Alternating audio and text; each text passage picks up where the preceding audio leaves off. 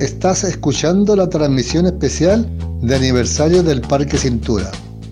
Cinco años cuidando un pedacito de tierra.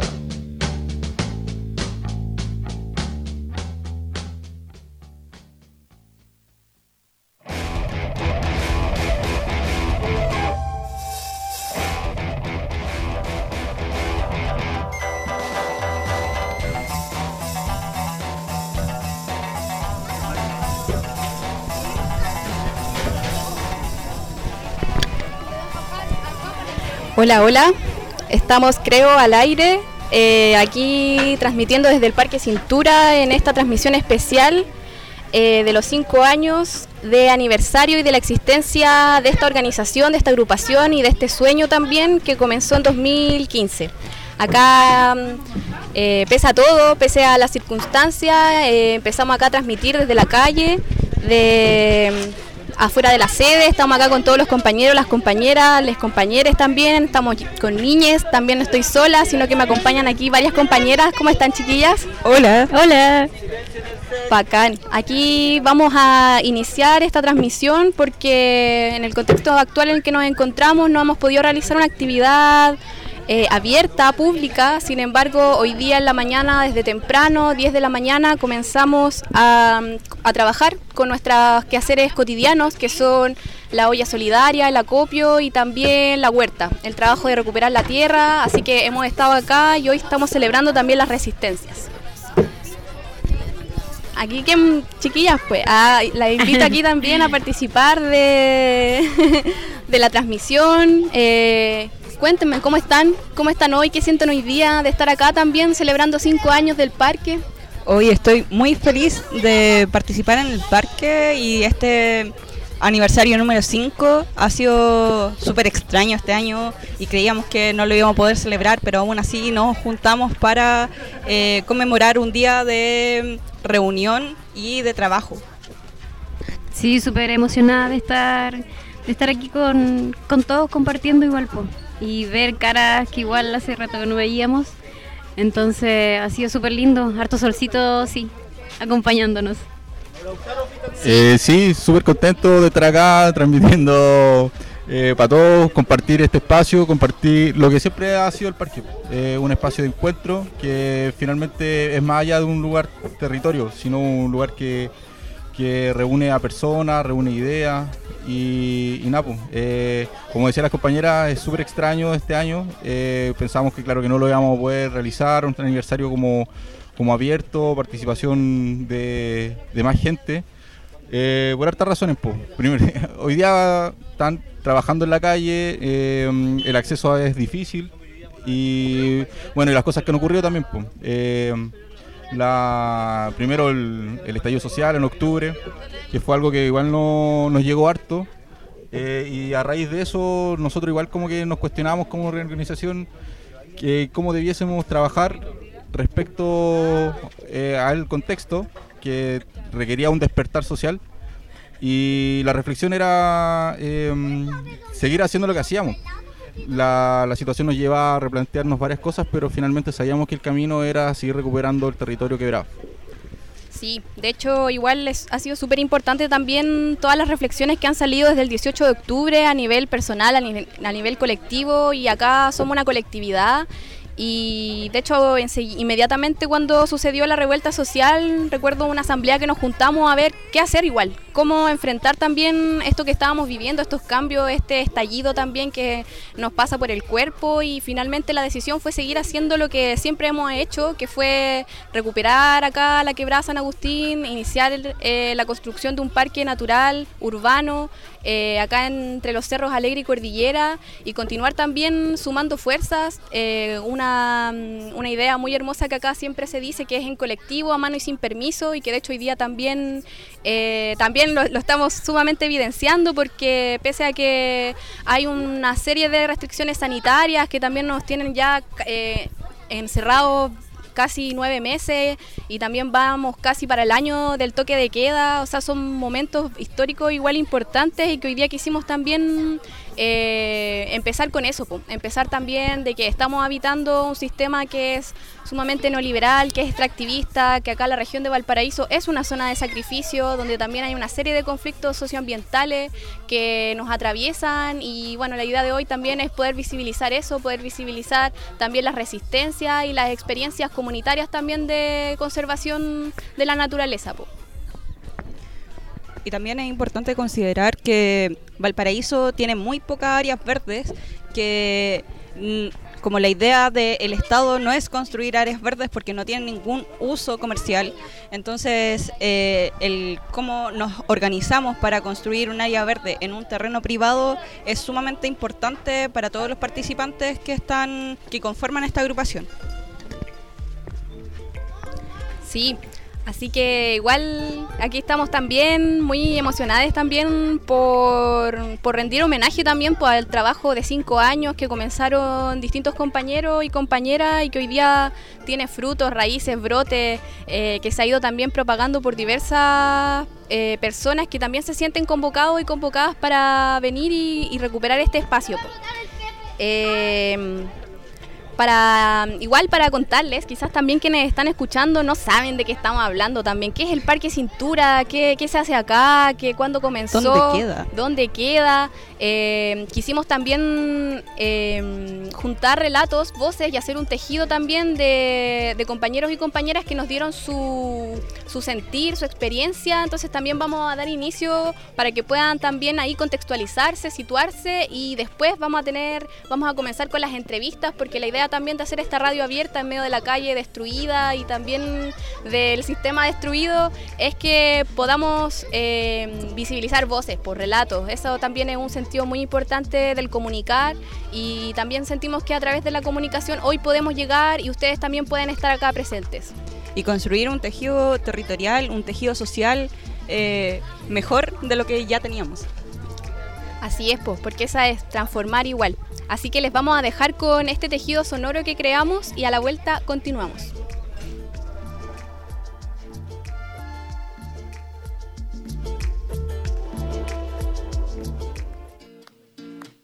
Hola, ¿cómo están gente linda? Y les voy a contar eh, acerca de una organización donde un árbol se siente muy cómodo que es el parque. Es un sueño que parte ya hace aproximadamente 5 años. ¿Cómo llegué yo al Parque Cintura? Muy simple. Yo llegué porque estaba ahí inserto en ese, en ese sector cuando vivía en la casa de la Chiqui Lisa. Porque de alguna forma nosotros vimos que ese espacio tenía que ser un lugar de encuentro para la gente de Cordillera, para la gente del Cerro Alegre, sobre todo la gente que transitaba por ahí, que van a los colegios, que van a hacer sus actividades sociales. Parque es un ejemplo de, en la recuperación del territorio, porque dentro de todos estos años, aunque ha sido un camino bien largo y bastante lento, eh, siento que se ha recuperado de buena forma. Por ejemplo, cuando empezamos, eh, o sea, cuando se empezó este proyecto de recuperar el parque, un parque para camino cintura, fue que había que limpiar el parque, mucha basura y el diálogo constante con los vecinos, que todo partió dejándole carteles, vecino por favor no deje basura, vecino por favor, después ya eran nuevos carteles que eran un poquito más pesados como ya, pues Puente Vivo. Podemos ver que la naturaleza está sepultada debajo de la ciudad y la labor de estas personas es, es desenterrarla, es liberarla.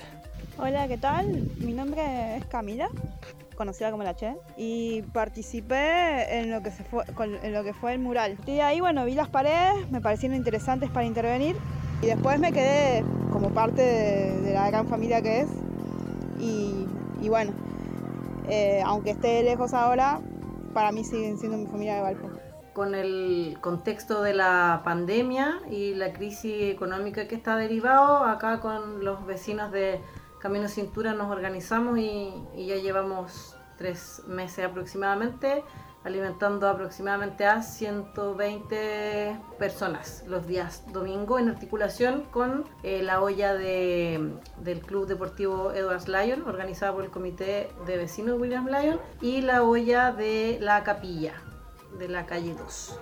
había ido anteriormente, pero esta jornada en particular, esta jornada en particular, me dejó muy contento y me, me marcó.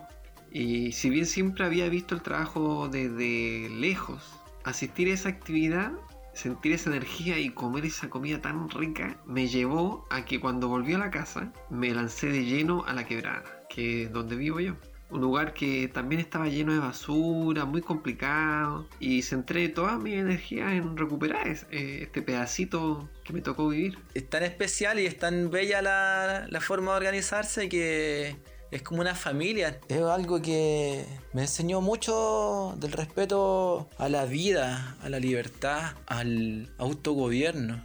Ha sido súper grande porque los espacios se han delimitado mucho más eh, los juegos, los senderos, está mucho más limpio y se nota mucho la activación de mucha gente trabajando, porque venir a limpiar un terreno eh, tampoco llama mucho la atención, pero es la única forma que tenemos para comenzar a hacer algo y poder hermosear un poco los lugares que tenemos en Valparaíso, que no son tantas áreas verdes. La recuperación de la tierra, de los parques, quebradas, es el futuro de Valparaíso y es el futuro de nuestro planeta. Y gracias por todo el trabajo que, están realizando, por todo el aprendizaje que entregan, la sabiduría, la experiencia y todo el cariño y, y, el amor con el cual durante estos cinco años se le ha entregado al parque y a la comunidad. Si es que se nos niega, no hay mejor forma que hacerlo que recuperarlo con trabajo, porque eso es hacer verbo de la palabra dignidad. Un área verde donde se puede generar vida social y comunitaria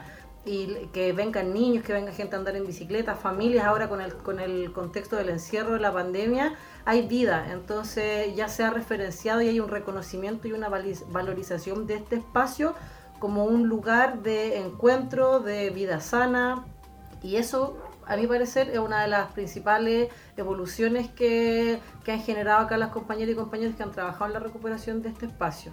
Porque si nosotros tenemos arbolitos, ni pajaritos, ni agüita, no hay naturaleza, por eso hay que cuidarla. Un saludo fraterno entonces desde Santuario de Naturaleza de Quilpué. Seguir trabajando con huerta, con olla, con parque. Aguante, defiendan el territorio y arriba los que luchan. Saludos desde Córdoba, desde el otro lado de la cordillera. Siempre me preguntaba por qué estaba tan contaminada y lo que más me preguntaba, por qué nadie hace algo para cambiar esto. Y si usted que está escuchando ahí se ha hecho esa pregunta, acérquese al parque, vaya a una reunión, se va a sentir libre.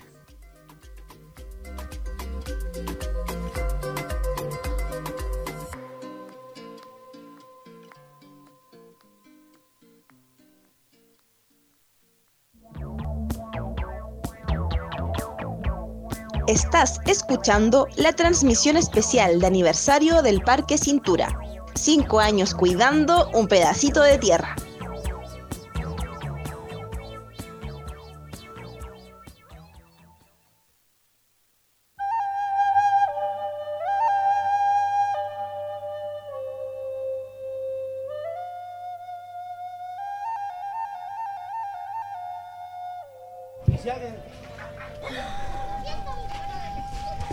¡Ay, qué rico escuchar a tantos compañeros y compañeras que en algunos casos ya por motivos no se encuentran participando activamente, pero siempre están en nuestros corazones, en diferentes intervenciones, opinando siempre, ¿o no?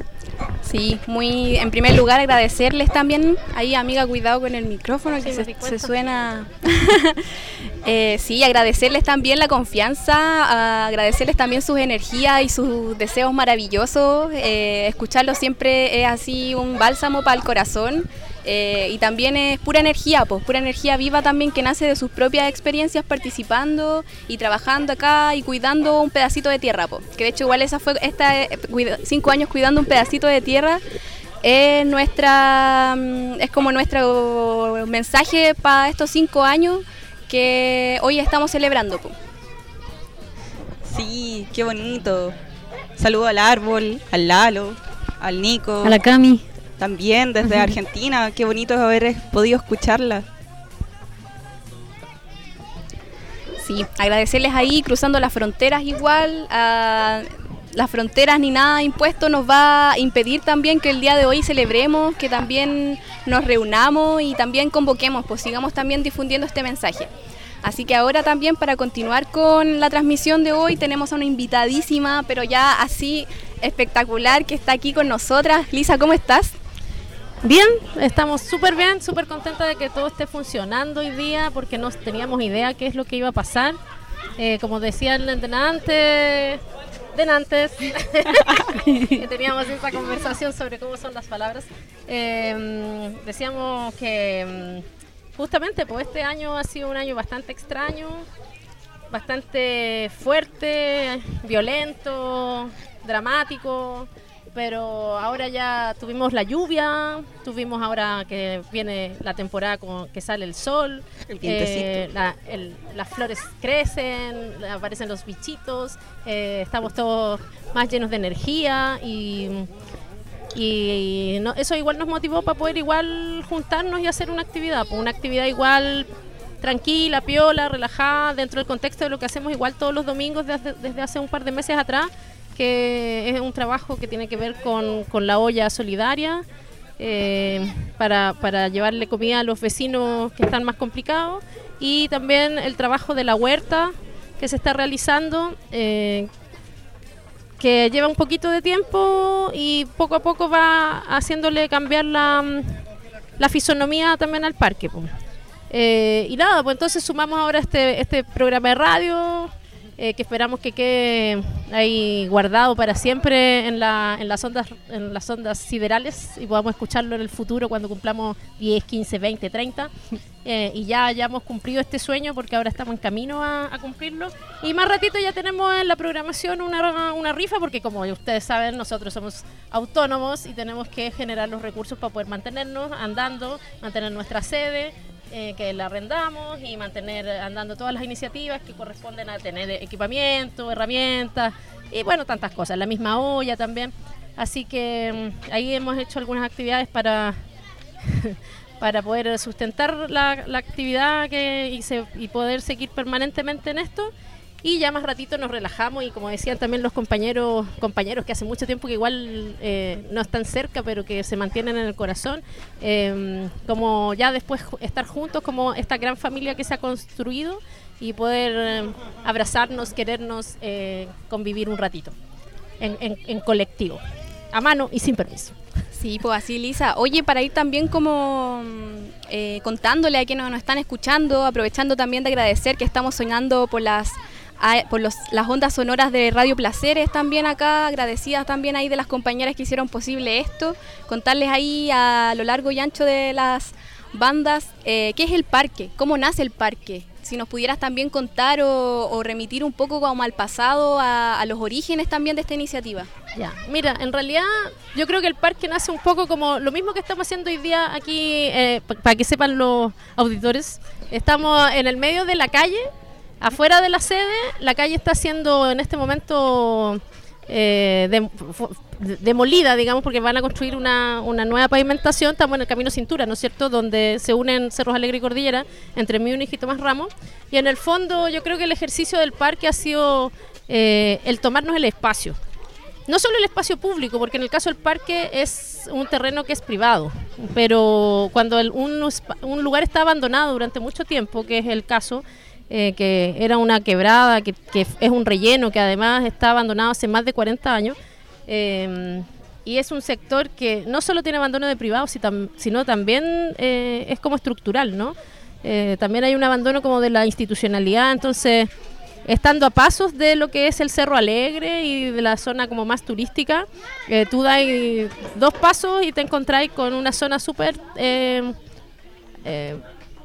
poco, poco activada eh, entre los vecinos, no, hay no había tejido social, no había actividades, eh, la infraestructura pública también es muy súper deficiente.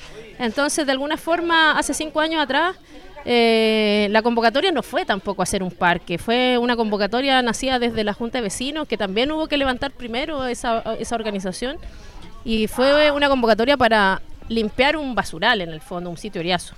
Y en ese hacer, eh, la gente, los mismos vecinos fueron dándose cuenta que el espacio era un lugar súper valioso que tenía tremendo potencial para poder convertirlo en un área verde, un espacio público comunitario.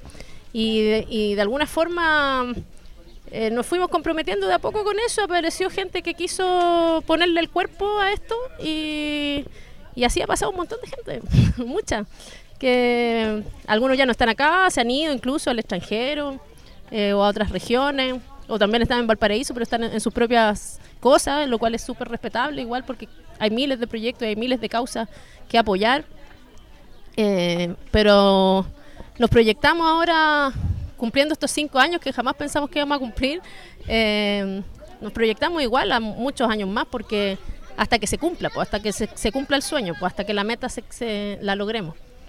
Así que principalmente es de, de choros nomás que estamos aquí y de choros nomás nos metimos a un terreno privado a limpiarlo y de choros nomás aquí hemos logrado parar esta, esta organización. Oye, Elisa, y hablando también de las dificultades que permiten hacer este sueño posible, ¿cuáles son, si nos pudieras contar, como esas dificultades o, o como obstáculos en los cuales... Los obstáculos en este momento tienen que ver con que el lugar es privado, pero aquí es extrañamente el dueño del terreno no es nuestro enemigo porque, bueno, él en realidad lo que quiere es vender el terreno para alguna cosa, algún negocio inmobiliario. Sin embargo, eh, las condiciones de la quebrada y de la certificación de informaciones previas, el certificado de informaciones previas que entrega el municipio, eh, indica una serie de condiciones que impiden construir en altura, porque el lugar es relleno, zona de mirador, rasante negativa, fondo quebrada, ladera con pendiente abrupta, entre muchas otras cosas, y algunos otros cuantos problemas legales y de, de diferentes tipos. Entonces, de alguna forma, el terreno se ha protegido a sí mismo. Y nosotros no tenemos una lucha con el dueño. De hecho, el dueño mandó a cerrar hace un tiempo atrás, dejó las pasadas para que, para que pasara la gente por el medio del lugar, entendiendo de que hay una comunidad eh, que hace uso del espacio. Nuestro mayor límite es que no existen las herramientas administrativas, institucionales, legales, eh, o si es que existen, eh, nadie las ha puesto a disposición y eh, hay una, hay un, insisto, el abandono institucional. O sea, esto podría tener una solución relativamente rápida si es que eh, se hiciera algún tipo de proyecto eh, de prefactibilidad o, de inversión a través de la SECPLA de la municipalidad para presentarle a un FN FNDR, un Fondo de Desarrollo Regional, ¿cachai? Nacional de Desarrollo Regional. Y mm, esa podría ser una fórmula, pero eso significa que el municipio se tiene que comprometer con, con recuperar de verdad las áreas verdes. Eh, u otras formas podrían ser, bueno, ahí hay dos elementos, está el municipio y también está el gobierno regional, que bueno, también nos encontramos con que tienen políticas eh, partidistas opuestas, entonces eh, también se hacen la vida bien difícil. Pero principalmente es eh, el compromiso a nivel político para poder lograr que el dueño se, le adquiera en el terreno y pase a ser un bien público, fiscal. Eh, nosotros no aspiramos en este momento todavía a que sea un bien de la organización, porque significaría que nosotros deberíamos convertirnos entonces en una corporación o algo así y generar recursos altísimos para poder mantenerlo. Y eso en realidad significa generar un modelo de gestión eh, que, que es complejo y que en este momento con la madurez de la, de la organización tal vez no podemos asumir hoy, pero tal vez en un par de años más sí. De todas formas nos proyectamos eh, eh, en el largo plazo, no creemos que esto vaya a tener una solución pronta.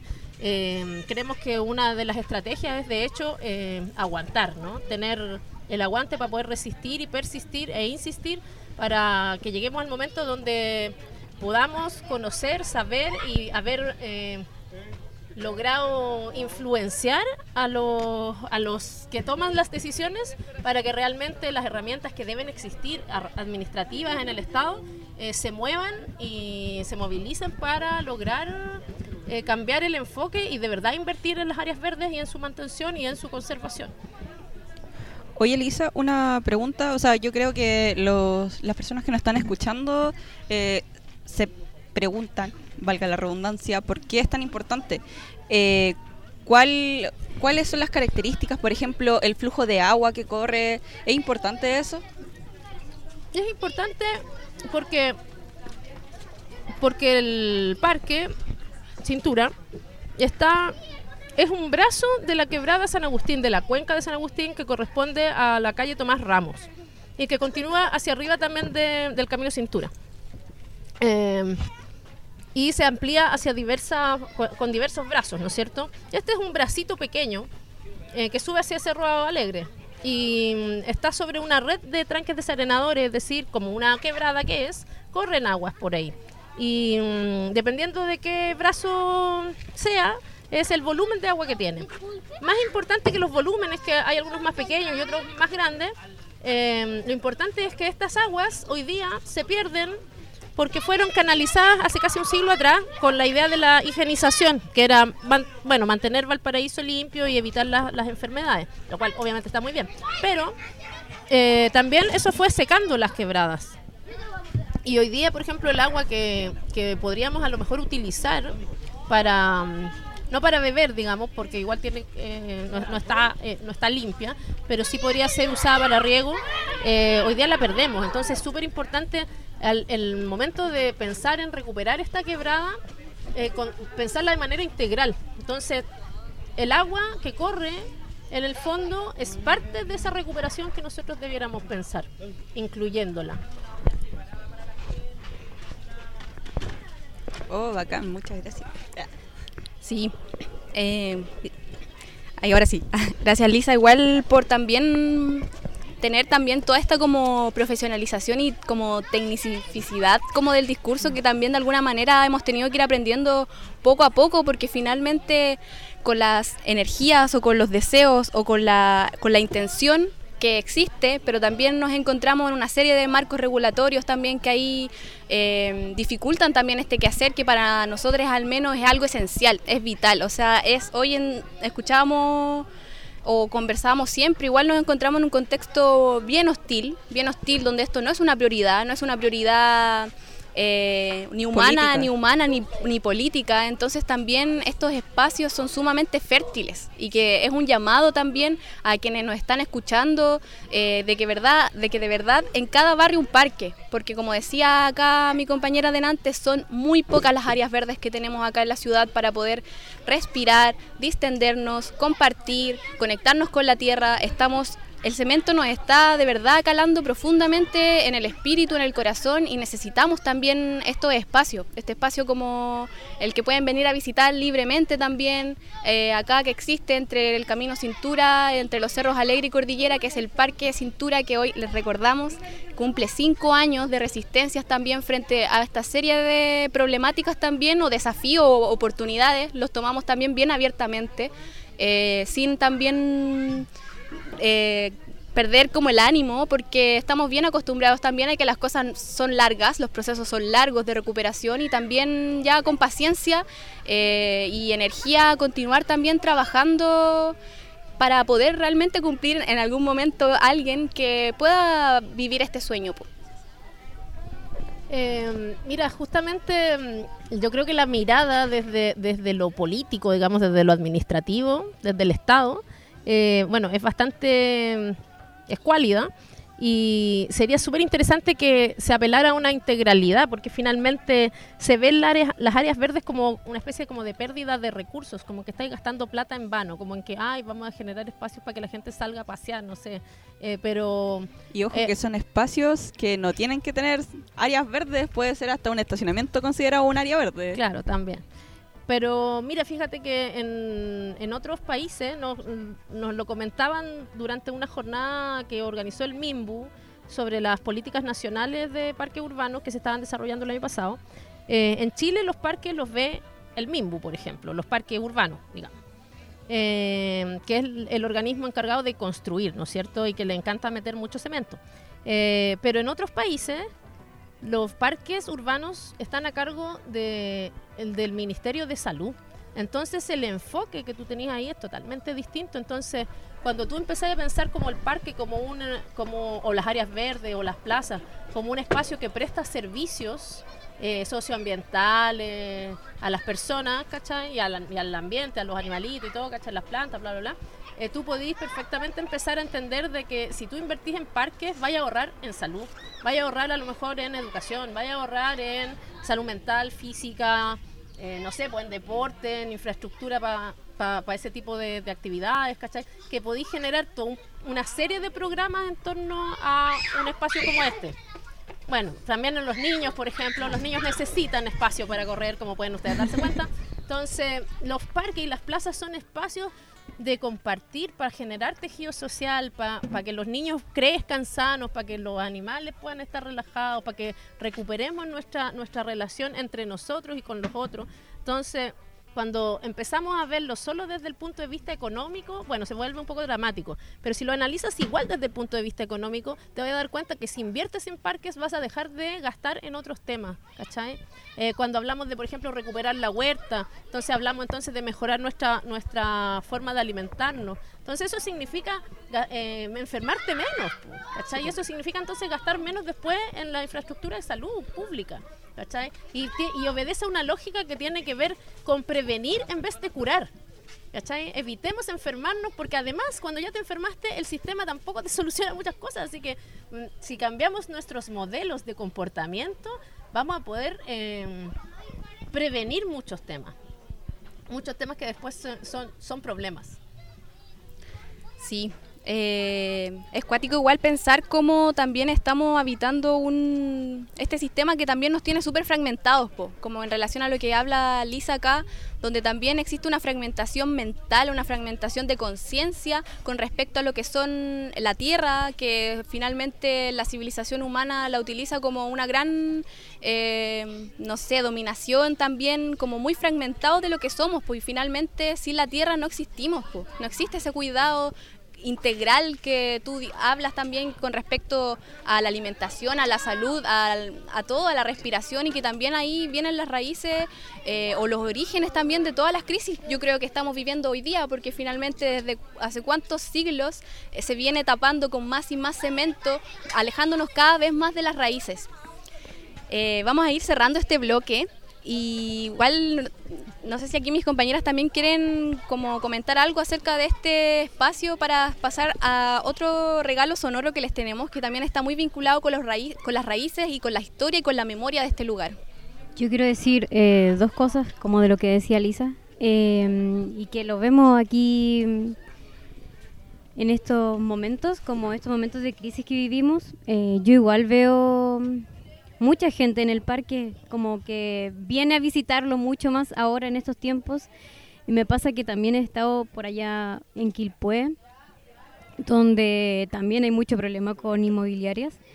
Pero mm, he tenido la oportunidad de subir al cerro y últimamente hemos visto mucha gente como que va en familia, que va con su animalito y va a recorrerlo. Entonces eh, es ahí lo importante de todo, pues lo importante de la vida, que necesitamos estos espacios para nuestra salud, para hacernos bien.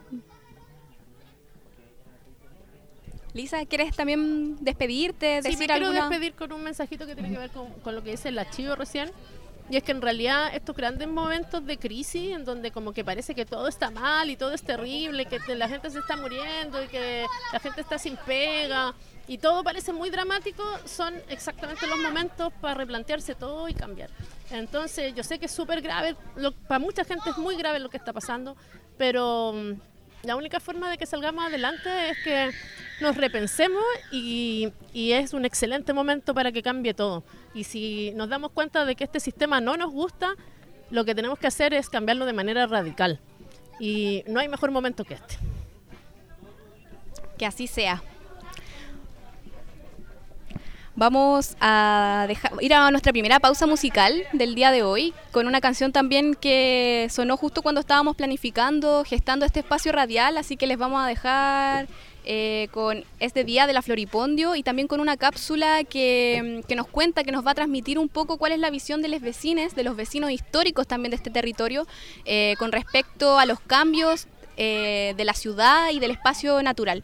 Así que no dejen de escuchar, por favor, Continúen aquí en la transmisión especial de los cinco años del Parque Cintura y nos seguimos escuchando al regreso.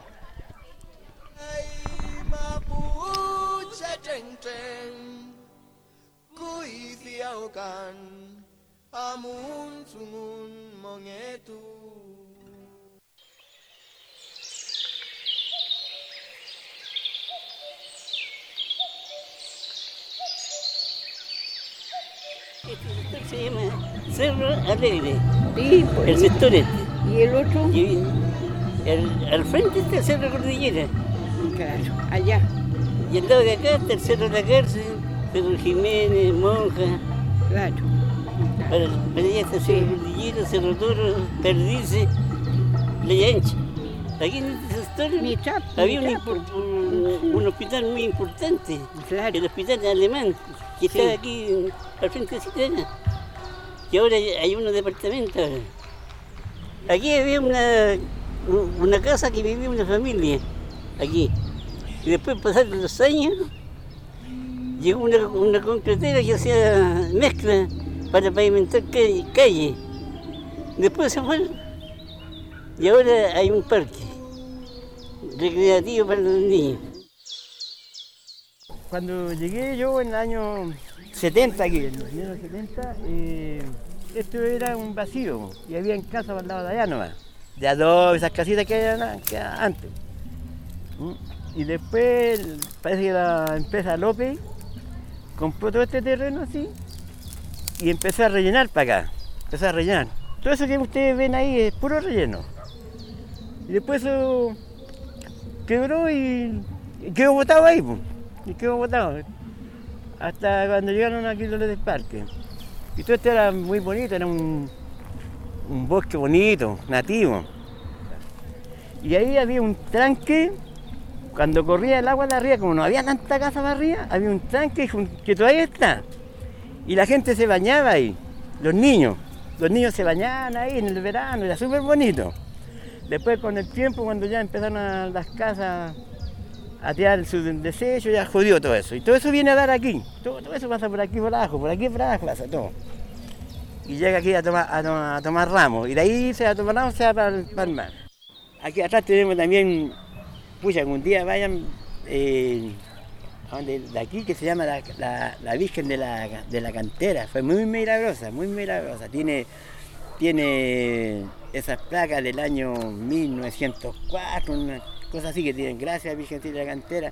Venía mucha gente a esa, a esa Virgen. Tenemos un auditorio, ustedes lo ven allá.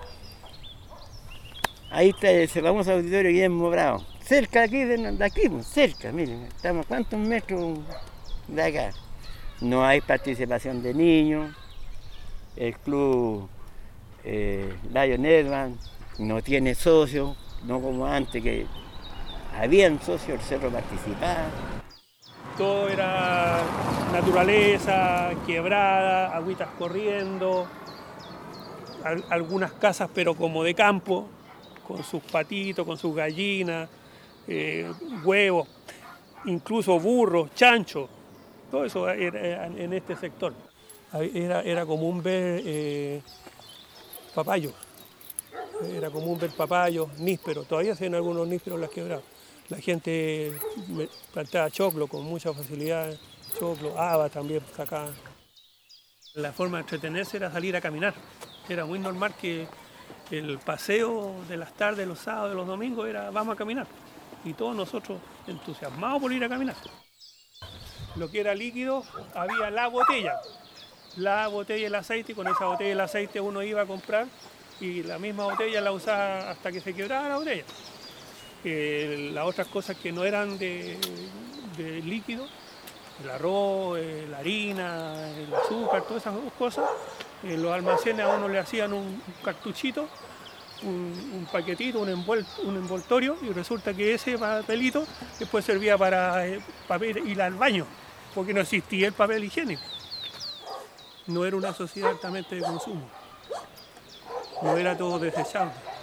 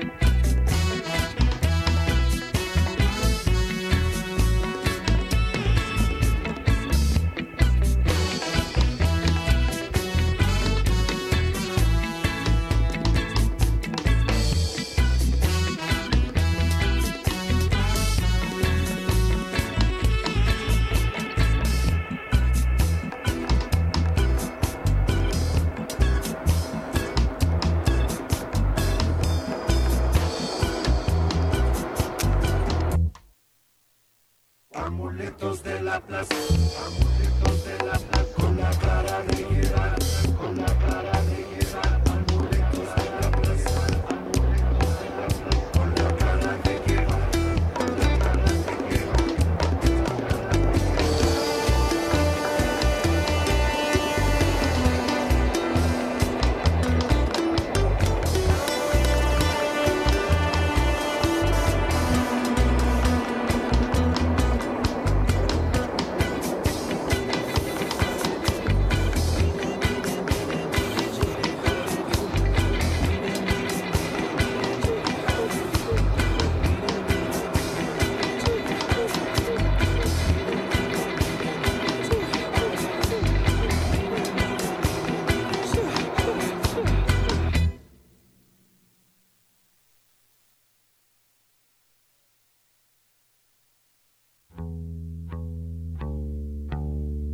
Estás escuchando la transmisión especial de aniversario del Parque Cintura. Cinco años cuidando un pedacito de tierra.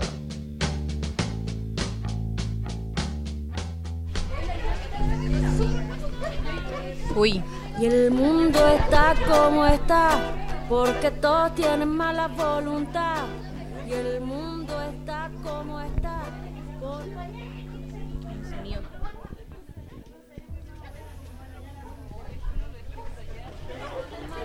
Estamos de regreso en la transmisión especial del Parque Cintura, cumpliendo cinco años de resistencia. Acá sería bacán que pudiesen también, yo me imagino que están escuchando de fondo eh, los ladridos, las voces de niñas que nos rodean en este momento, en medio también aquí de la calle cortada, de la calle en, proceso de construcción.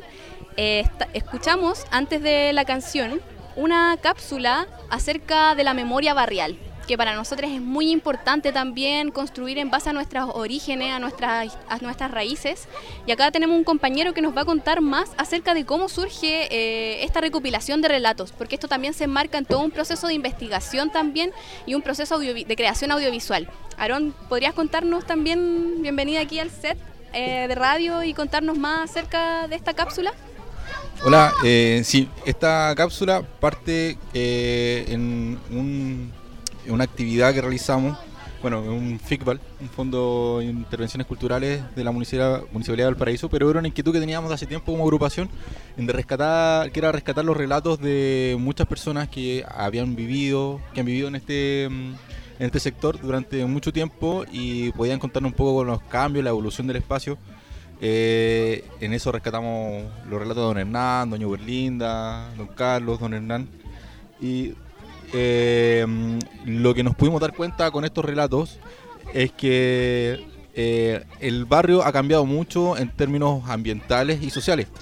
Eh, en los cambios sociales, claro, don Hernán nos comentaba que ya no existe eh, los clubes de fútbol, la participación de la Junta de Vecinos ya está más fragmentada y los espacios populares, abiertos, públicos que han, que han abandonado.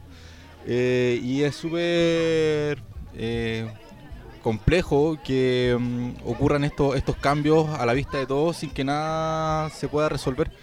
Eh, no sé, ahí don, don Carlos creo que contaba, creo la tercera persona que participó en el relato, eh, que habían pozas de agua, pozones de agua donde la gente se podía bañar. De hecho, contaba que incluso era un paseo darse y venir a caminar a la quebrada.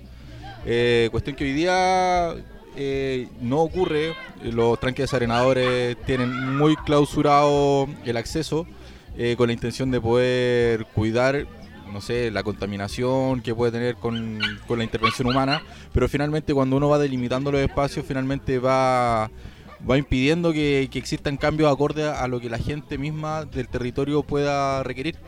Eh, y bueno, es un poco más o menos aterrizando lo que nosotros estamos realizando aquí como, como parque, donde la misma gente que vive en el sector está trazando semana a semana las asambleas, a las que lo invitamos a participar, que son los jueves a las 7, eh, aquí en Cerro Alegre, eh, Cordillera, eh, para que podamos construir un espacio que sea acorde a la realidad eh, de cada momento y cada agrupación, cada persona. Así es, así es. Y bueno, también mientras te escuchaba, agradecer también a todos quienes han hecho posible igual este el día de hoy. Y bueno, una de esas personas también a las que les queremos agradecer harto también de, de- todo lo, lo que se nos va metiendo al corazón, al cuerpo, las ideas, es al Pepe, que lo tenemos también aquí hoy, que nos está acompañando. Y, y Pepe, me gustaría preguntarte igual para partir, creo... eh, que nos pudiese hablar de cómo construir también organización popular, organización comunitaria, que creo que también puede ser algo importante de cómo, ya, lo que decía Lisa, está, estamos en crisis, este es un sistema hostil, pero cómo renacemos, cómo florecemos y brotamos. Hola Cata, eh, hola Aarón, hola Chio. Un saludo aquí a la mesa de los amigos que están transmitiendo. Un saludo a los que están escuchando también, que se dieron el tiempo de poder escucharnos y a los que nos han mandado muchos saludos. Yo soy Pepe, eh, llevo cinco años también eh, participando en esta organización y participando y aprendiendo.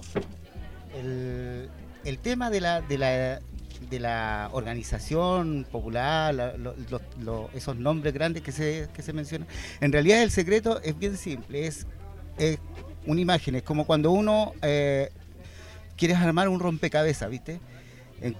Tiras todas las piezas ahí eh, y empiezas con algo, con cualquier parte, de- desde cualquier parte puedes empezar.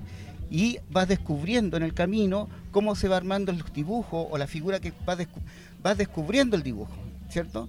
Entonces esto es más o menos parecido. Eh, nosotros empezamos con, eh, empieza la historia con, como decía mi compañera adelante, que era, se convocó para limpiar el basurero, pero en el camino fue apareciendo otra idea, que podría ser un parque, podría ser un, un- unos arbolitos, que podía plantarse otra cosa, que se podía diseñar, y empieza a articularse esta historia a partir de ideas que van surgiendo, pero además que las ideas van contagiando y van entusiasmando a las personas que son las que en realidad hacen la historia, ¿no?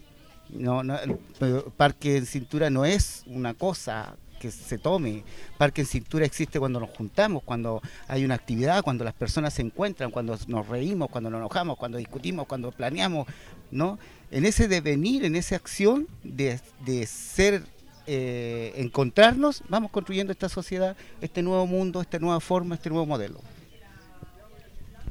Eh, sí, eh, es como lo que tú mencionas, pues, parque no es un territorio, no es, son solamente las personas, es una idea que, que confluye todos estos elementos, incluso los elementos naturales que, que son los que más hoy día eh, pretendemos recuperar. Y, y el acceso también a los espacios públicos. ¿Qué piensas tú acerca de los espacios públicos, la permanencia, sobre todo hoy día en el tiempo de contingencia, donde la gente está encerrada en su casa, está en confinamiento y finalmente el espacio público termina siendo una alternativa? Mira, para eso igual tengo ese cuentito que cuento siempre de la historia de la literatura, ¿viste? En la literatura infantil, por ejemplo, el bosque representa el mundo, ¿no? En la, en la literatura cristiana, el mar representa el mundo, y Camino sobre las aguas, y fue pescador de tal. Pero en, el- en la literatura infantil el bosque nos representa como el mundo, por ahí te pierdes, que no te vaya a pillar el lobo, que lo está más oscuro, ¿viste? Todos los peligros en, en esa literatura, en esa forma de literatura, todos los peligros estaban ahí en el bosque, y el bosque era el mundo. Después aparece toda esta idea de que el bosque es sagrado, el bosque es vida, el bosque hay que recuperarlo, qué sé yo. Entonces, el cuco ya no está en el bosque, se trasladó a dónde? Al espacio público. Afuera, en la calle, te pueden asaltar, en la vuelta de la esquina, en lo oscuro. Entonces se, se, tiene miedo al espacio público. Entonces la, idea que se encerró en la casa y ahí hay mucho, mucho eh, como te dijera, eh, estímulo para estar dentro de la casa, que el play, que la tele, que, la, ¿no? que el juguete. eh, entonces se perdió esta idea de que el espacio público es un lugar de el lugar natural donde la gente se encuentra, ¿no? Que vas a comprar a la esquina, que te cruzas con un vecino, qué sé yo. Entonces, nosotros en el parque pensamos que el espacio público hay que recuperarlo, hay que recon- reconquistarlo. Esa es como la, la idea que nosotros tenemos en, en ese sentido. Y el parque es un lugar que puede dar la excusa para eso, ¿viste? Es un lugar tranquilo, es un lugar donde, bueno, que tiene un, montón de características, pero un lugar que, se, que permite que las personas se puedan encontrar. No tiene otros estímulos, por ejemplo, no hay, eh, mm, eh, como te dijera, estos juegos mecánicos grandotes, enormes, apenas una placita simple, un par de columpios, y eso sirve. Con eso, con eso eh, se puede, puede hacer. Los niños, por ejemplo, cuando vienen acá, no necesitan, por ejemplo, no sé, un, un refalino, una, ellos inventan el lugar. Cuando, cuando yo era niño, eh, era, era así cuando uno- jugaba con los chicos del, del barrio, ¿no? nos perdíamos en el cerro todo el día y nos chiflaban para ir a almorzar, almorzábamos rapidito porque no iban a desarmar la capacha y ahí partimos de nuevo al, al, cerro a construir, a inventar, a imaginar. Eso es lo que permite el, el parque, eh, o este lugar. Sí, sí, eh, es un espacio que hoy día, claro, funciona como un espacio de encuentro. De hecho, en un momento, el- no sé, dentro de todos los parques que existían, porque un terreno grande, eh, existían distintas zonificaciones, no sé, de, estaban las, las montañas donde la- los chiquillos saltaban en bicicleta, por otro lado hay un sendero, pero un espacio de encuentro que era el sombrero. Eh, el sombrero finalmente definía el espacio de encuentro de un sector. Eh, y hoy día no hay sombrero. Por razones, no sé, ambientales, eh, ya no está la malla, no hemos podido instalarla y finalmente la, el, parque se diversificó en, en toda su estructura, o sea, en todo su, su- su espacio y hoy día la gente eh, está compartiendo los distintos lugares más allá de que haya un punto que los defina donde reunirse. Pero a pesar de eso, bueno, yo igual quería comentarte que, ah, no sé, nosotros como parqueros igual eh, valoramos mucho tu labor como una persona que igual eh, nos va guiando en el tema igual de la, de la construcción. Eh, finalmente han habido, a pesar de que un parque natural, un parque que finalmente tiene pequeños accesos eh, de infraestructura, por ejemplo, la escalera y todo eso. ¿Para ti cómo ha sido eso de liderar un poco este, esto de intervenir el parque sin intervenirlo demasiado? Ya, mira, claro, eh, esa idea de la intervención de los lugares para construir, o sea, el tema de la construcción para habitar, la construcción para porque tiene que ocurrir algo, de repente hemos, hemos descubierto acá en este en esta experiencia toda esta experiencia ha sido un aprendizaje. Todo- todos los días estamos aprendiendo algo nuevo, todo ha sido develar algo, alguna, algún secreto que está escondido y que nos, nos arroja a la cara datos de la realidad. Y uno de esos es, por ejemplo, eh, eh, hemos hecho mínimas intervenciones, más bien porque tenemos pocos recursos o porque el te- terreno es privado, así que no tenemos, podemos hacer grandes intervenciones. Pero sí esas intervenciones han sido terribles, significativas para el vecindario, para el barrio. ¿no? Es como con la idea del eh, cuando jugábamos con los niños, yo siempre estoy con la cuestión de los niños, porque el niño eh, inventa el mundo, ¿no? Eh, en su imaginación inventa lo que necesita para jugar, para estar bien, para pasarla bien, ¿no? Entonces, él eh, arma un columpio, un cordel, una cuerda, una piedra, todo sirve pa- para eso. Entonces nosotros como hemos hecho mínimas intervenciones, también han, potenciado harto el, uso del lugar. Al no hacer tantas inter- intervenciones tan grandes, tantas tan, tan estructuradas, eh, la, gente o empieza a inventar el lugar. Eh, Descubre un rinconcito donde está la roca, la pareja va y descubre un arbolito, no sé, y desaparece, es mágico la weá.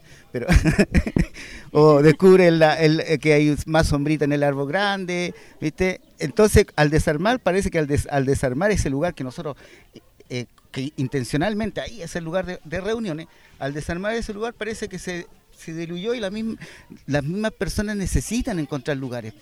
Se hace natural, se vuelve ese descubrimiento se vuelve natural, ¿viste? Un paseo, una caminata, el eh, descansar ahí, descubrir una- un rinconcito, una, una flor, que ahí enterrado varios animalitos, se va y se le coloca una florcita, ¿me entiendes? Todo el tiempo, todo esto es dinámico, todo el rato está eh, mostrando, develando cosas, eh, magia, no sé cómo decirlo, pero, pero esa cosa de que vais descubriendo lo que va ocurriendo con las personas y el lugar.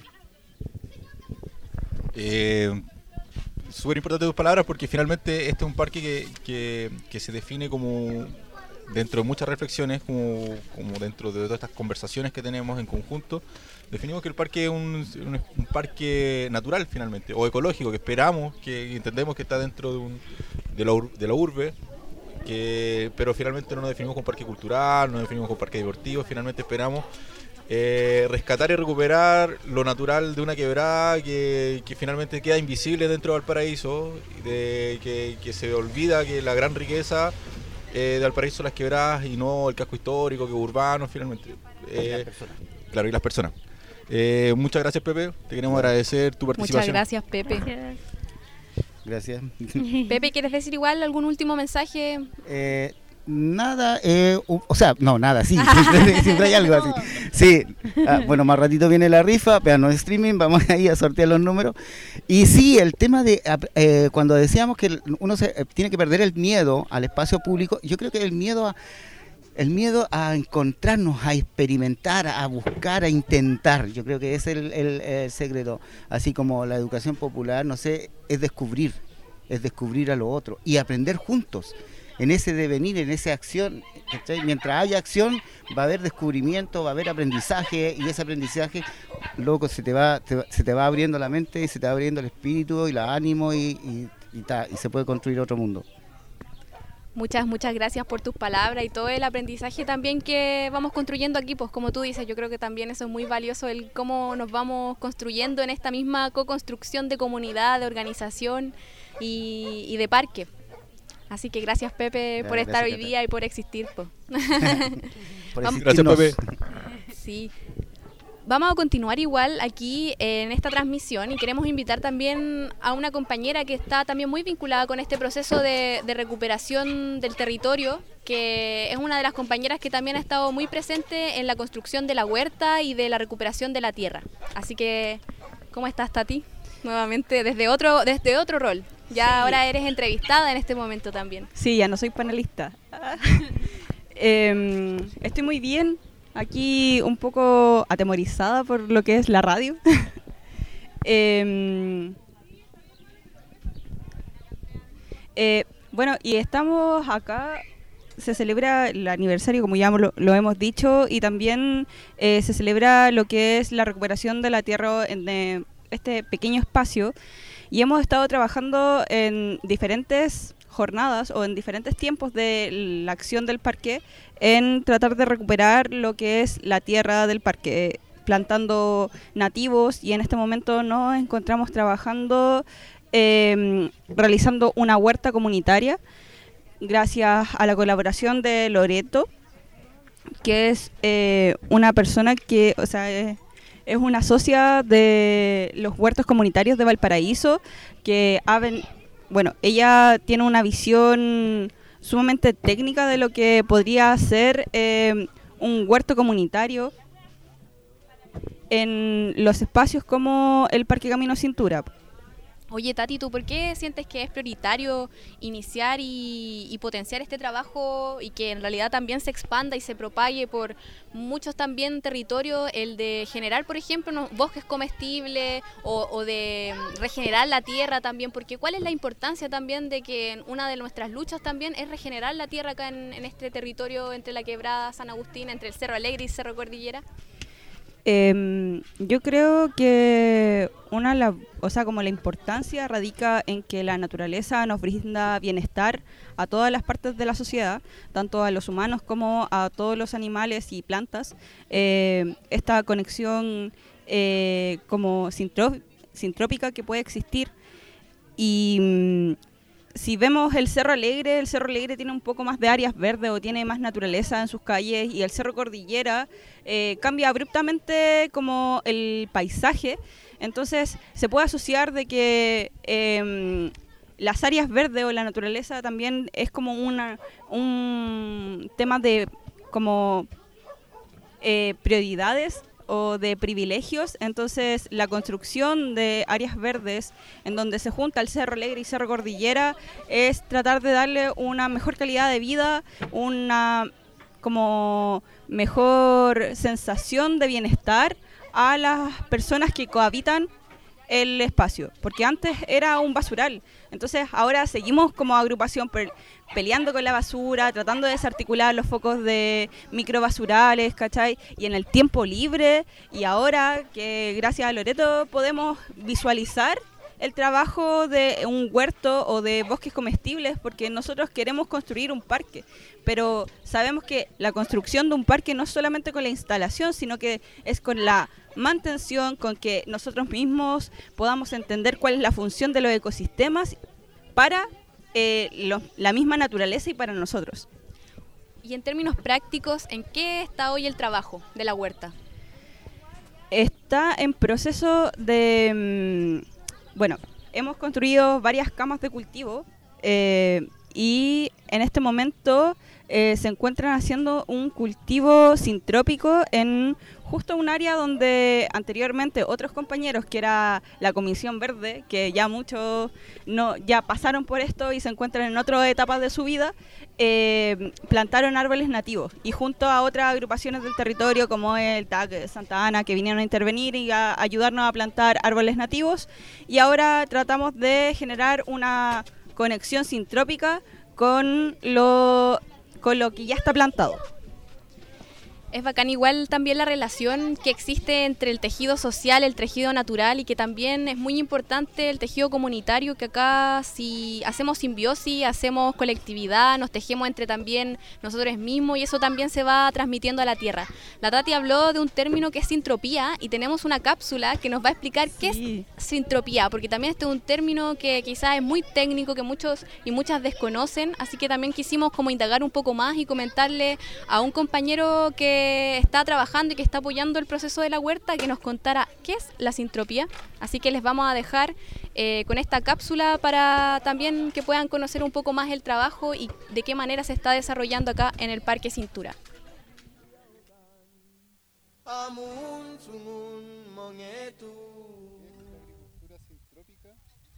Eh, es una filosofía y una técnica agroecológica, eh, agroforestal específicamente, que tiene varios principios y fue desarrollada por un austriaco brasileño llamado Ernest Gotch en Brasil eh, y que imita la sucesión natural del bosque para regenerar el suelo y generar una abundancia agroforestal eh, que permite, no sé, que la gente se pueda alimentar eh, saludablemente también. Eh, está desarrollada en- principalmente y, prim- y primeramente en el trópico, en la zona de, Brasil, hay experiencias en Haití, Bolivia y ahora recién se están desarrollando experiencias en climas mediterráneos como el de nosotros. Eh, ¿Y cómo se aplica la sintropía al suelo del parque? Bueno, nosotros observamos eh, cómo se desarrollaba la vegetación en el lugar. Eh, encontramos un parche que estaba apto para ser cultivado eh, y que ya tenía eh, arbustos y plantas colonizadoras. La agricultura sintrópica considera el uso de todos los estratos posibles al mismo tiempo. Entonces se cultiva en la parte baja hortaliza, en, el, en los sectores medios de media altura arbustos comestibles o arbustos medicinales y se utilizan también árboles de copa baja, eh, de frutales, y árboles de copa alta, que serían el estrato emergente que le llaman, eh, para hacer biomasa o para leña. Eh, y en el caso del parque había bastante higuerilla, un montón de plantas que son consideradas malezas, pero que sirven bastante para ya una primera actividad que hizo la propia naturaleza para regenerar el suelo de este lugar. Y la pregunta si es este- este- esta propuesta sirve para regenerar el suelo del parque, eh, pensamos que sí, porque el suelo del parque ya se está regenerando solo. Eh, si de hecho no hiciéramos nada y no vinieran los humanos acá a cortar ni nada, con la lluvia de cada invierno y otoño, eh, las plantas van de a poco ocupando los distintos estratos y van generando bosque, es lo que hace la misma naturaleza, solo que tarda muchos años. Y nosotros lo que tratamos de hacer es acelerar este proceso eh, y aparte eh, poner eh, eh, especies que nos son útiles y que nos sirven y también que nos gustan. Hay un interés, por ejemplo, nosotros hemos traído árboles nativos, ustedes los trajeron los mismos parqueros y ya estaban en el lugar plantado, pero estaban muy solos. Nosotros lo que hacemos es acompañarlo porque el bosque crece en colectivo, no crece un individuo, un árbol solo en medio de un peladero, sino que en general las especies van acompañadas y se produce la- lo que se llama la sucesión natural. Eh, no sé, por el bosque un árbol crece mucho, cae, genera un claro, y en ese claro nuevas especies van colonizando hasta volver a emerger a la altura del árbol antiguo. Eh, y no viene, por ejemplo, un boldo solo, sino que hay un montón de bolditos chicos a los lados y se van acompañando y la sombra del otro árbol es necesaria para que los árboles nuevos puedan vivir. No, no, no a todos los árboles les hace bien el pleno sol. Entonces, en este lugar hemos plantado nísperos, ciruelos, eh, poros, eh, girasoles, habas, arvejas, no, arvejas no, pero eh, lentejas, eh, trigo, ¿qué más? Poroto, zapallo y varias plantas medicinales como hinojo eh, y una serie de cantidades que no me acuerdo, pero la idea, la idea también es que sea lo más biodiverso posible eh, y que genere alimento y medicina. Así que los vecinos ojalá después puedan eh, venir a cosechar. Y también la idea también de la, de la agricultura sintrópica es que es muy importante la mantención. Se ocupa mucho la poda. Eh, la poda de lo que se llama biomasa y es, por ejemplo, árboles como el, un dron, árboles como el como el eucalipto, que es poco polémico, se ocupa solo para podar y incorporar biomasa. También el aromo, o otros árboles que son muy fuertes y que crecen muy rápido. Eh, y en el caso del parque vamos a ocupar la higuerilla, que es un arbusto que crece abundantemente, que se puede podar, podar, podar, y las hojas las vamos incorporando al suelo, para que fije carbono y agua. Y eso, pues, no sé qué. Ah, un saludo al Parque Camino Cintura, a las amigas y amigos que llevan muchos años acá resistiendo y recuperando este lugar. Eh, y sigan adelante nomás.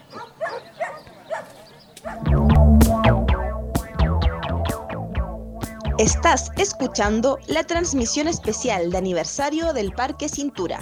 Cinco años cuidando un pedacito de tierra.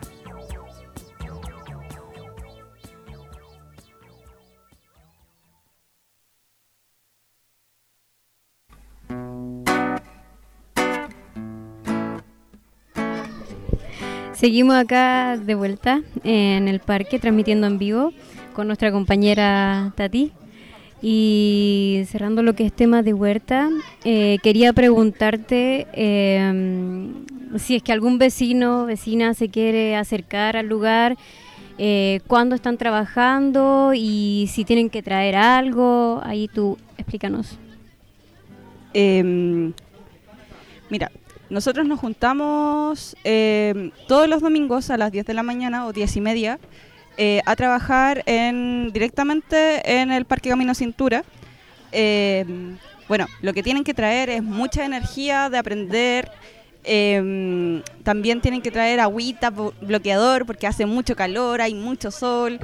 Eh, paciencia, porque de repente no podemos encontrar con pedazos de cemento y tenemos que hacer otras cosas en otros lugares, entonces, y muchas ganas de trabajar. También eh, tenemos jornadas de riesgo eh, los días miércoles a las 4, en realidad ahora como es horario de verano, tenemos eh, a las 6 regamos en el Parque Camino Cintura. Eso. Muchas gracias. Muchas gracias a ustedes, chiquillas. Muchas gracias, Tati.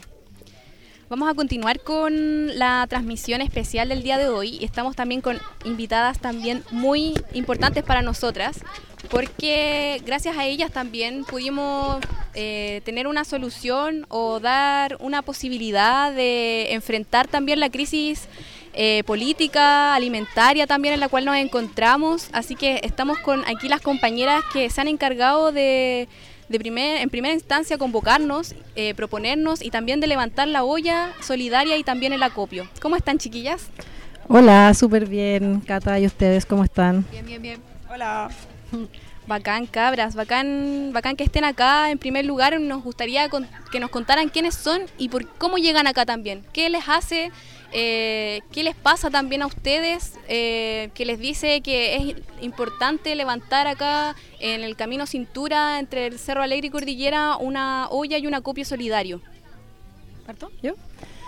Eh, ya, mira, para responder esa pregunta, comentar un poquito cómo nace esta iniciativa y así también eh, damos cuenta de quiénes somos nosotras, nosotros. Bueno, mi nombre es Marcela, estoy aquí acompañada de Yael y de, mm, de la Rebe, la Francisca, que tiene, tiene dos nombres.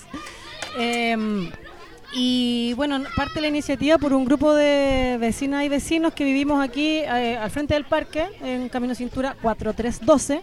Eh, un grupito de, mm, de personas que vivimos como en el mismo perímetro, somos como una comunidad súper establecida.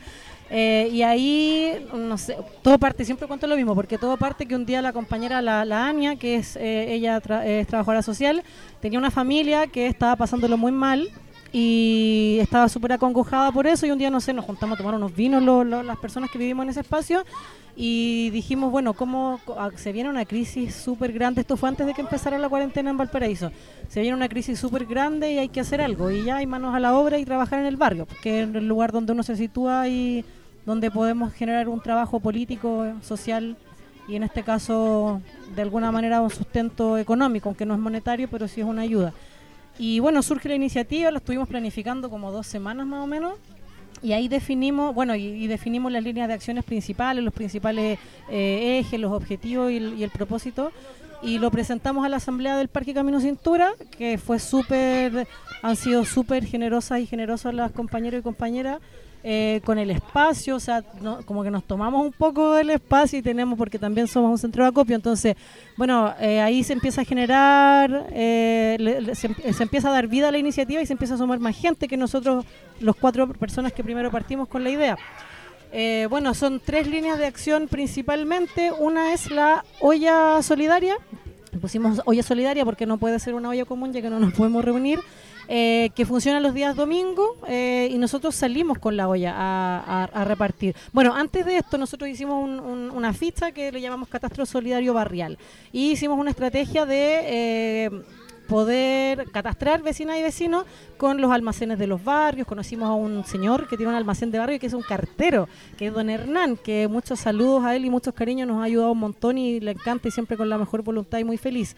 Eh, entonces don Hernán es el cartero del barrio, conoce muy bien la familia, cuántos hermanos son, todas las necesidades y él fue un actor clavísimo que nos ayudó a hacer este catastro. Entonces por un lado está el catastro, eh, la olla solidaria y un centro de acopio, donde nosotros eh, a la cuenta del parque llegan donaciones, tanto en dinero a la cuenta como eh, gente que viene a dejar cosas al acopio, y nosotros a través del catastro vamos priorizando y focalizando a quienes le, está- eh, ayudamos un poco más, ¿cierto? Y esos son los tres ejes principales, es decir, eh, catastro solidario barrial, seguimos catastrando gente porque se va sumando más familias al tema, eh, la olla solidaria y el centro de acopio. Y el centro de acopio funciona en la medida que nos vayan contactando. A veces tenemos más cosas, a veces menos. Nos han llegado donaciones grandes, a veces tenemos más plata, otros días no tenemos nada. Pero ahí vamos sorteando y, generando estrategias de comunicación, donde también la- las compas y compas eh, del parque nos, ayudan un montón. Y bueno, y vamos, ya somos par- parte del Parque Camino Cintura. De hecho, hoy día fue re lindo porque... eh, las compas y compas, las y los compas de parque hicieron un, un flyer eh, informativo por los cinco años de la celebración, eh, un sticker y un alfajor que se repartió con la olla. Entonces generamos ahí una, una estrategia comunicacional que luego van a poder ver en las redes sociales, donde todas las vecinas y los vecinos que donde fuimos a entregar ollas se sacaron fotos con la con los flyers y, salu- y mandaron saluditos al parque. Eso estuvo súper bonito porque además se va referenciando el espacio, un espacio de lucha que hay que también potenciar. Entonces la estrategia de la olla eh, nada, ha funcionado súper bien y como que la organización se ha fortalecido en este, en este tiempo de crisis. Que nada, estamos trabajando igual que un montón de otros compañeros eh, con las ollas, los centros de acopio, que panaderías populares también, que es necesario hacer ahora. O sea, eh, esto de que el, el pueblo ayuda al pueblo. Creo que, bueno, eso. Ahí le doy pase a mis compañeras. Sí, bacán. De hecho, preguntarles también cómo ha sido este proceso, cómo lo han vivido ustedes y cómo también lo han recibido ahí los vecinos. Eh, mira, ha sido súper bien y siempre ha sido una buena recepción de parte de todos. Eh, nosotros hicimos, por ejemplo, para el tema de organización, hicimos grupo A y B. Por el tema de la pandemia también, por el tema del contagio, entonces tratamos de trabajar una semana un grupo y otra semana el otro. Y en ese sentido el parque ha sido, como también dijo la Marcela, súper generoso porque hay gente de parque en la olla y nosotros, bueno, como por la demanda no hemos podido participar directamente del huerto, pero sí estamos abiertos a las posibilidades de aprender otras cosas, o ir turnándonos y todo eso. Y ha sido súper lindo, se pasa muy bien, es una jornada entretenida, todo nos entretiene, nos llevamos muy bien. La gente, la gente espera la olla, de hecho. Siempre está esperándola, siempre nos preguntan cómo estamos, nos dan cosas a cambio, por ejemplo, un juguito, una naranja. Las señoras se organizan arriba, cerveza, ¿verdad? Eh, las señoras arriba se organizan, nos esperan. eh, el tema de que la olla suba también es algo que también a la gente le acomoda. Y un tema de los permisos, porque en realidad no se puede salir, no se puede hacer mucho en cuarentena. Pero estamos aportando con esto y en realidad el tema de olla y, par y, y parque ha sido yo creo que potenciar absolutamente los días domingos en actividades. Así que eso y, y más que nada yo creo que todo, cada día o cada domingo, cada semana ha sido mejor porque vamos aprendiendo de las dificultades, nos cuidamos y lo pasamos bien además y ayudamos, que es lo que estamos todos buscando hacer. Oye, Rebe, y preguntarte también acerca de algo, una característica bien importante también que nos gusta mucho, eh, que es como, incluso también puede ser como el trasfondo político de la alimentación. Que si nos pudierais contar más también acerca como de, de esta característica que tiene la olla acá solidaria en el Parque Cintura. Cintura.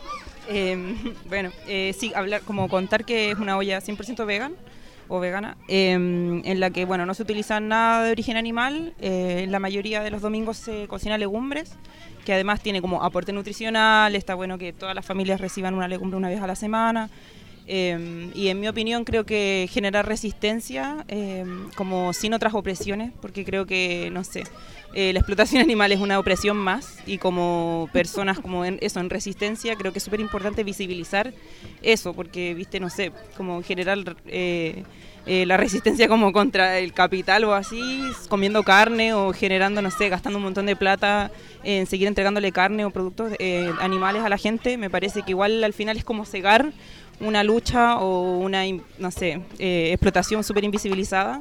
Entonces es súper importante, creo, desde mi perspectiva, generar espacios de resistencia sin esa opresión también. Como, como que es importante, no se habla tanto, no, no está siempre como en las luchas, así poner, no sé, de hecho se habla desde dignidad, un montón de cosas, y poco se habla de, cómo se habla en la constitución de los animales, o no sé, de lo que pasa en, en los sectores y en los barrios eh, con la cantidad de perros, de, no sé, gente que maltrata, así.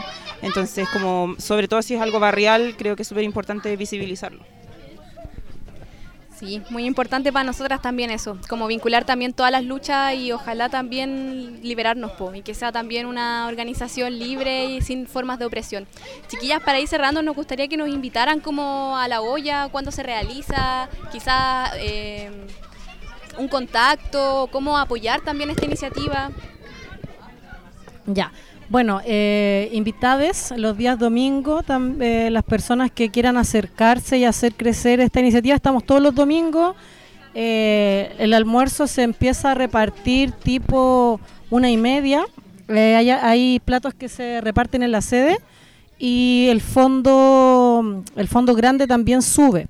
Entonces, si tienen, si están, si están necesitando cooperación, apoyo, eh, o saben de alguien que necesite redes de apoyo, eh, nos pueden contactar eh, con las redes del parque, eh, Facebook, Instagram, eh, WordPress también, y está también el mail. eh, bueno, creo que lo más popular estos días es Facebook, donde ahí encuentran todos los Todo lo, todo, están todos los flyers de todas las iniciativas que se han estado haciendo, tanto el Centro de Acopio, la olla y todas las actividades de Parque en Camino Cintura. Ahí encuentran mi teléfono, encuentran el teléfono de Yael también y nos pueden contactar en caso de que eh, tengan familias que, que- que- o, sea, o si quieren participar tanto de la olla como del huerto.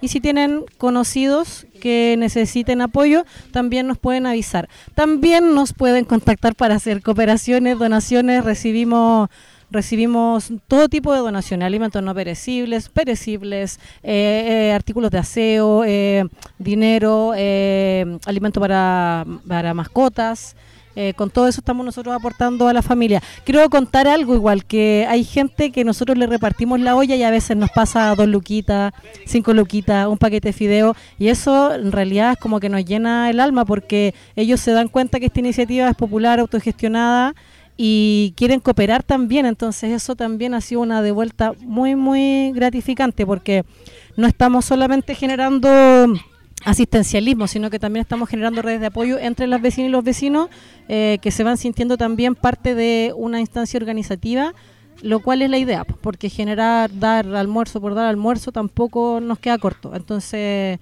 estamos tratando de generar otras cosas y, y se van dando con el tiempo. Entonces, eso, agradecidos, agradecidos del espacio. Eh, no sé si las chicas quieren decir. Felices cinco años. ¡Feliz aniversario! Bacán, chiquilla, Feliz, cumpleaños. gracias. Gracias a ustedes. Ahí nos vemos los domingos entonces.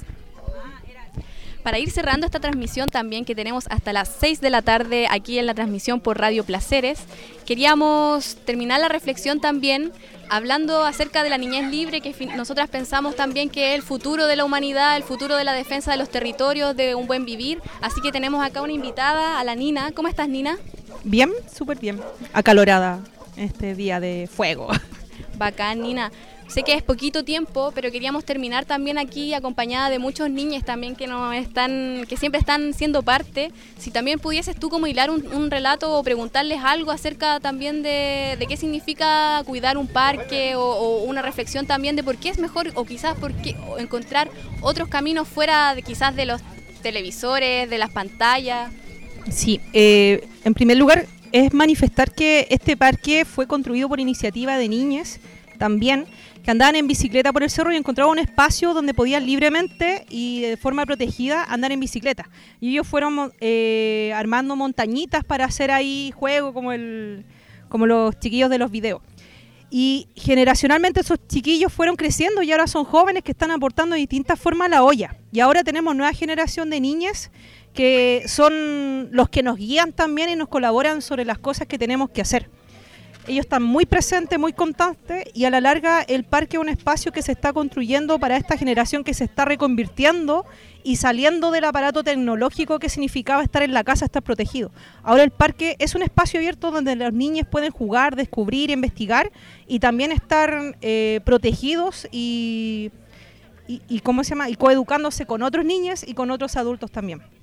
Así que acá están los máximos colaboradores que tenemos, sobre todo en la semana, en la olla, en la huerta, con sus ideas, con su, con su iniciativa y las formas nuevas de solucionar las cosas. Porque el adultocentrismo dice que hay uno, pero los niños nos dicen que hay muchas otras formas. Así que aquí están. Hola, eh, yo me llamo León y bueno, este es un lugar co- para compartir. No es solamente uno, solamente es todos. Entonces acá cada uno viene a hacer sus cosas, a hablar, lo que le ha, cómo le ha pasado. eh, y yo encuentro que eso está muy bien. Y además compartiendo los almuerzos y disfrutando del día. Y eso a mí me emociona mucho porque eh, así podemos ser amigos o no amigos, pero da lo mismo, igual estamos en el mismo lugar. Eso.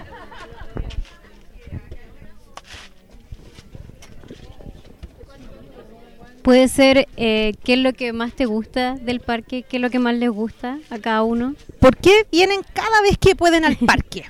Porque a mí me gusta colaborar y eso me gusta porque la gente, hay alguna gente que ayuda porque quiere y yo lo hago porque quiero y yo ayudo en el parque porque quiero que se vea bonito. Y esté genial el parque para así así cuando cuando en la gente venga se vea que hagamos que vea que hicimos un gran esfuerzo para que se vea bacán el parque y también cuidamos súper bien el parque y eso me gusta porque siempre alguna gente igual por ahí arriba en la escalera bosta igual un poco de basura pero mm, algunas veces a otras personas le dicen que la bota el basurero por algo es que están los basureros. Así que tienen que botar la basura o sea, en los basureros para que no quede sucio ya que la tierra igual tiene sentimientos Súper. Amigo, amiga, amigue, tu nombre y por qué te gusta venir al parque. Eh, me llamo Joaquín y me gusta venir al parque porque puedo jugar, divertirme y mm, bueno, hacer muchas cosas más. Me puedo divertir mucho en el parque y me gusta mucho tener un espacio donde correr y que nadie me juzgue por nada. ¿Ha- ¿Has conocido amigas, amigos, amigues acá en el parque? ¿Otros niños? Ah, em, normalmente no, pe- normalmente no, pero igual me gusta estar en el parque porque es muy divertido y mm, es un lugar especial donde podemos hacer muchas cosas. Súper. Piti, tu nombre, tu edad y te- por qué te gusta venir al parque. Me gusta venir al parque porque es divertido y porque es entretenido. ¿Y a qué cosas has jugado acá? A muchas cosas. Eh, me he hecho amigos y todas las cosas me ha tocado ele- ser elegido para jugar mucho. ¿Qué amigo has conocido? Muchos acá. Todos, todos. Sí, en serio, muchos. Súper bien. Muchas gracias. León, ¿tú nos puedes contar en qué cosa ha ayudado aquí en el parque o qué ha aprendido? Yo acá ayudo, pues, eh, hoy día ya eh, regué, regué una palmera muy hermosa, que siempre, eso para mí es algo especial, porque así la planta dice, oh, este, este parque me está cuidando, porque se preocupan en mí y en la naturaleza. Muchas gracias, León. Eh, bueno, para todas las personas que están escuchando y que son de alrededor, también recordar que guardando las medidas de seguridad con nuestros niños, podemos eh, habilitar este espacio para que puedan venir a visitar, estirar las patitas, a pasear las mascotas eh, y poder jugar y salir un poco del encierro que nos tiene un poco prisioneros y de repente hasta tomar solcito. Eso. Tenemos aquí un, último mensaje. Al parecer, un, un amiguito aquí nos quiere dar un último mensaje para ir cerrando también esta transmisión. Mi nombre es Félix y ya todos escucharon lo mío. Ya le doy las gracias a las ollas comunes y gracias por, por el Parque Cintura por su cumpleaños de número 5 acá. Nuestro programa de radio va a dar todas las gracias para el Parque Cintura y nos gusta llegar aquí porque nos gusta estar muchas por, porque nos gusta estar con todas las gracias aquí por los domingos en las ollas comunes y compartir y más compartir. Siempre cuando no- nos, nos gusten las ollas comunes, hay que venir aquí. Y siempre para divertirse y entretenerse, buscamos más amigos para celebrar. Muchas gracias, Piti, por ese mensaje. Muchas gracias, en realidad. Muchas gracias. Mejor cierre, Mejor cierre. con este con este gran aplauso para todos igual un aplauso para todas las personas Sí. que están acá en el parque a todos quienes están levantando también este espacio a quienes lo, lo propician aquí a las compañeras también que nos acompañaron durante toda esta transmisión. Muchas gracias. No sé si tienen un mensajito final porque ya estamos un poco pasadas también de minutos. Eh, no, tan solo agradecer, agradecer al espacio, agradecer a la gente que, que está aquí, que no tan solo a todos los que habitamos el lugar, sino que a todo, a todo lo que lo que toma vida en el, en el parque.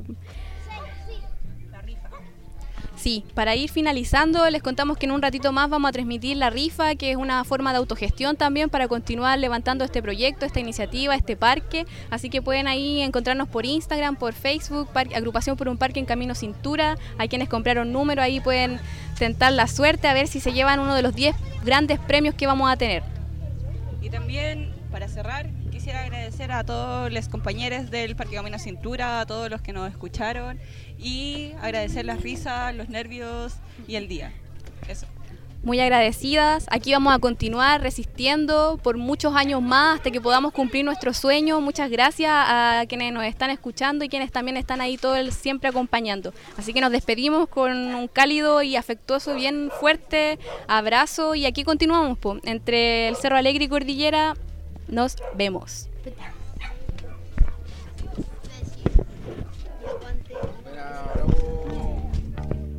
Estás escuchando la transmisión especial de aniversario del Parque Cintura. Cinco años cuidando un pedacito de tierra.